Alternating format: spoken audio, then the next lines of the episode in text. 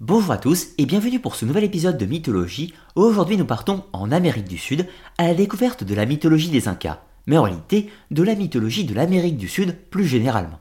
Nous allons nous intéresser aux principaux dieux, à savoir Viracocha et Pachacamac, mais également à la légende de Manco Capac, le créateur de l'Empire Inca, du moins dans la légende.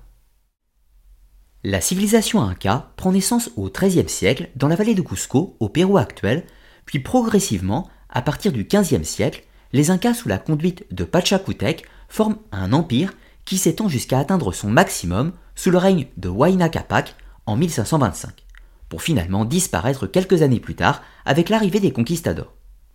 Au maximum de leur extension, les Incas dominent un immense territoire allant de la Colombie au Chili. La mythologie de la civilisation Inca, ou plus généralement de l'Amérique du Sud, reste très mal connue, en premier lieu parce que les Incas ne disposaient pas d'un système d'écriture classique. Les quipus, système de cordelettes tressées avec des couleurs, permettaient de transmettre des informations numériques, des statistiques et peut-être des mots-clés, mais ne constituent pas un système d'écriture complet, contrairement aux Mayas ou aux Aztèques de Mésoamérique. De ce fait, les principales sources sur les mythologies et les croyances de l'Amérique du Sud nous viennent principalement des chroniqueurs espagnols et la plupart du temps des prêtres. Par la suite, des locaux vont également consigner leurs anciens mythes avec l'écriture espagnole, mais l'Empire était déjà détruit. Nous restent enfin les vestiges archéologiques qui ouvrent certaines portes et peuvent être recoupés avec les chroniques. En premier lieu, avant d'aborder la mythologie des Incas, il est important de préciser que l'empire Inca ne s'étend que sur une centaine d'années, soit entre le 15e et le 16e siècle. Ce n'est pas du tout un empire qui a duré mille ans. Néanmoins, la civilisation des Incas existe préalablement avant l'Empire, mais à l'instar de nombreuses autres civilisations de l'Amérique du Sud. De ce fait, quand on parle de mythologie des Incas, en réalité, on parle plutôt de la mythologie globale de l'Amérique du Sud, avec quelques spécificités des Incas. C'est ainsi que la cosmogonie et le panthéon Inca va pouvoir se découper en deux parties. Une première qui concerne toute l'Amérique du Sud, avec la succession des âges de l'humanité, et une autre partie qui concerne spécifiquement les Incas et qui les légitime en tant que peuple du soleil, avec la légende de Manco Capac. La mythologie des Incas s'articule autour des cycles de création et de destruction, qui forment cinq âges et chacun avait une durée d'un millénaire.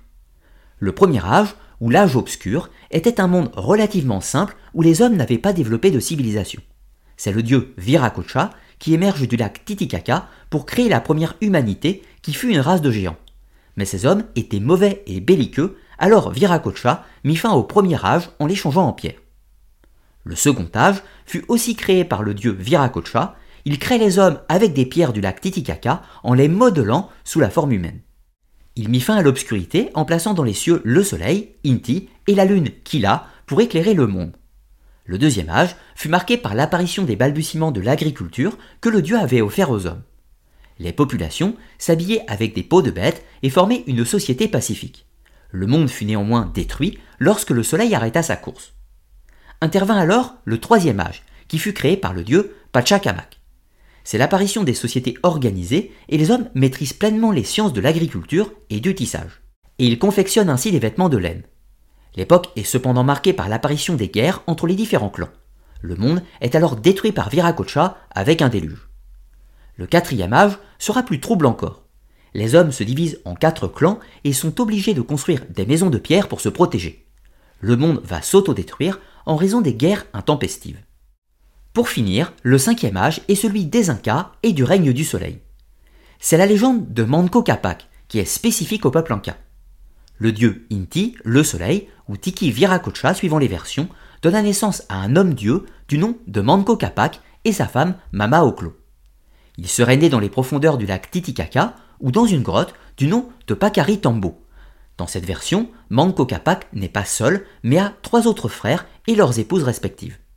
Dans tous les cas, ils sont venus sur Terre afin de créer un temple pour le dieu solaire, leur père, et édifier un empire.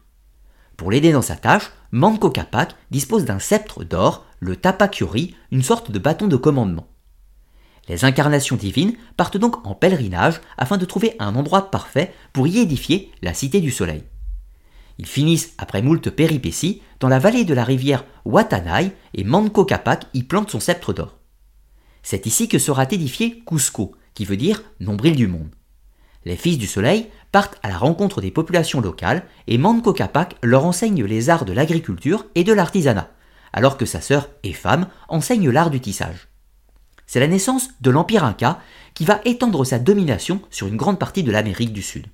Manco Capac en sera le premier empereur ou l'incarnation du soleil, d'où le terme de Sapa Inca.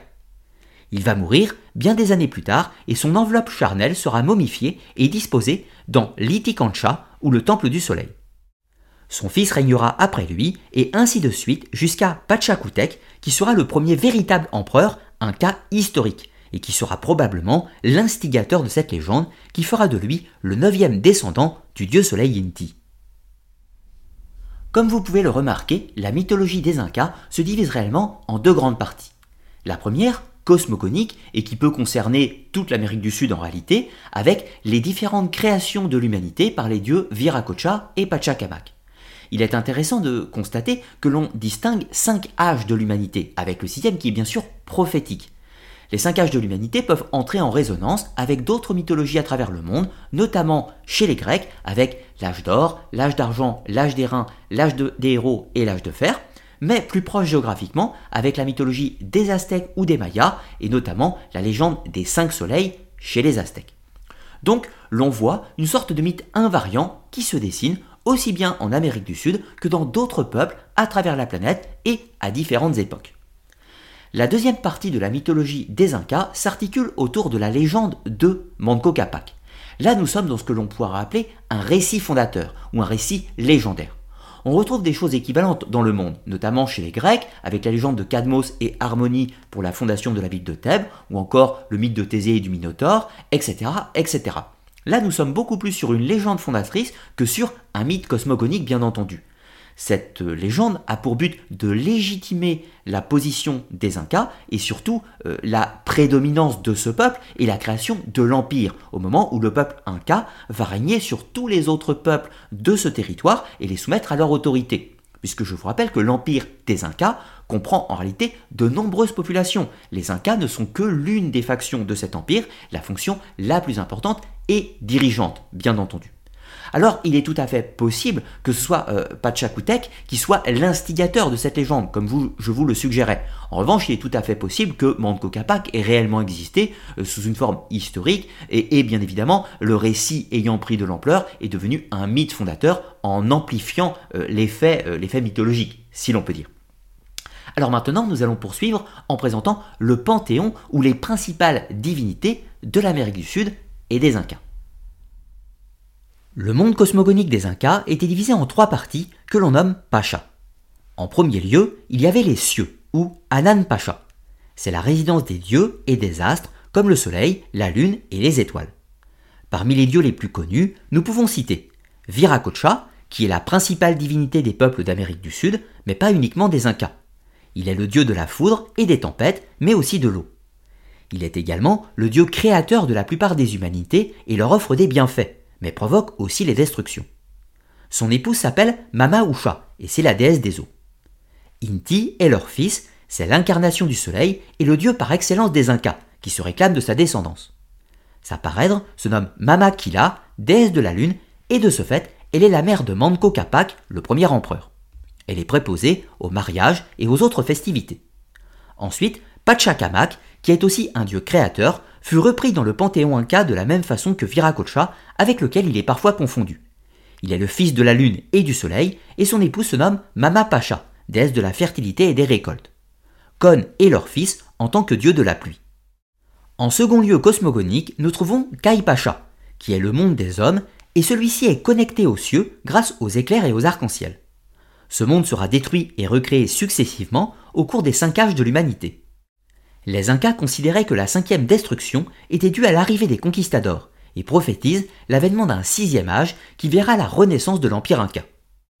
Pour finir, nous avons Ukupacha, le monde des morts, qui est lui-même connecté au monde terrestre via les grottes et les galeries, ainsi que les sources d'eau qui s'enfoncent sous la terre. Ukapacha est la destination obligatoire pour tous les humains après leur mort. C'est un lieu d'épreuve. Soupei, le dieu des morts, régnait sur les lieux. Il était maléfique et disposait d'une armée de démons qui étaient ses enfants. De nombreux sacrifices étaient organisés pour éviter sa colère. L'organisation cosmogonique du monde chez les Incas est globalement équivalente avec les autres peuples d'Amérique notamment avec les Mayas et les Aztèques, où on va retrouver les cieux, le monde des hommes et le monde des morts, sous les noms de Xibalba chez les Mayas, de Mictlan chez les Aztèques, ou encore de Ukupacha chez les Incas. Donc on retrouve encore une fois des mythes invariants. D'ailleurs, notons que nous allons retrouver globalement la même distinction dans les autres mythologies à travers le monde. Toujours ce symbole de l'axe du monde qui relie les cieux à la terre, au monde des hommes et finalement au monde des morts. Les Incas croient à l'existence de la vie après la mort, avec un jugement des âmes, si l'on peut dire, puisque le monde des morts, ou Kupacha, est considéré comme un lieu d'épreuve, un lieu de purification ou de catharsis qui permet ensuite euh, la libération euh, des justes, si l'on peut dire, qui pourront rejoindre une sorte de paradis dans les cieux, cette fois-ci. Une autre chose qui est importante par rapport au panthéon de divinités la mythologie des Incas ne nous offre quasiment aucune information sur les récits divins, euh, la fonction des dieux, etc., etc.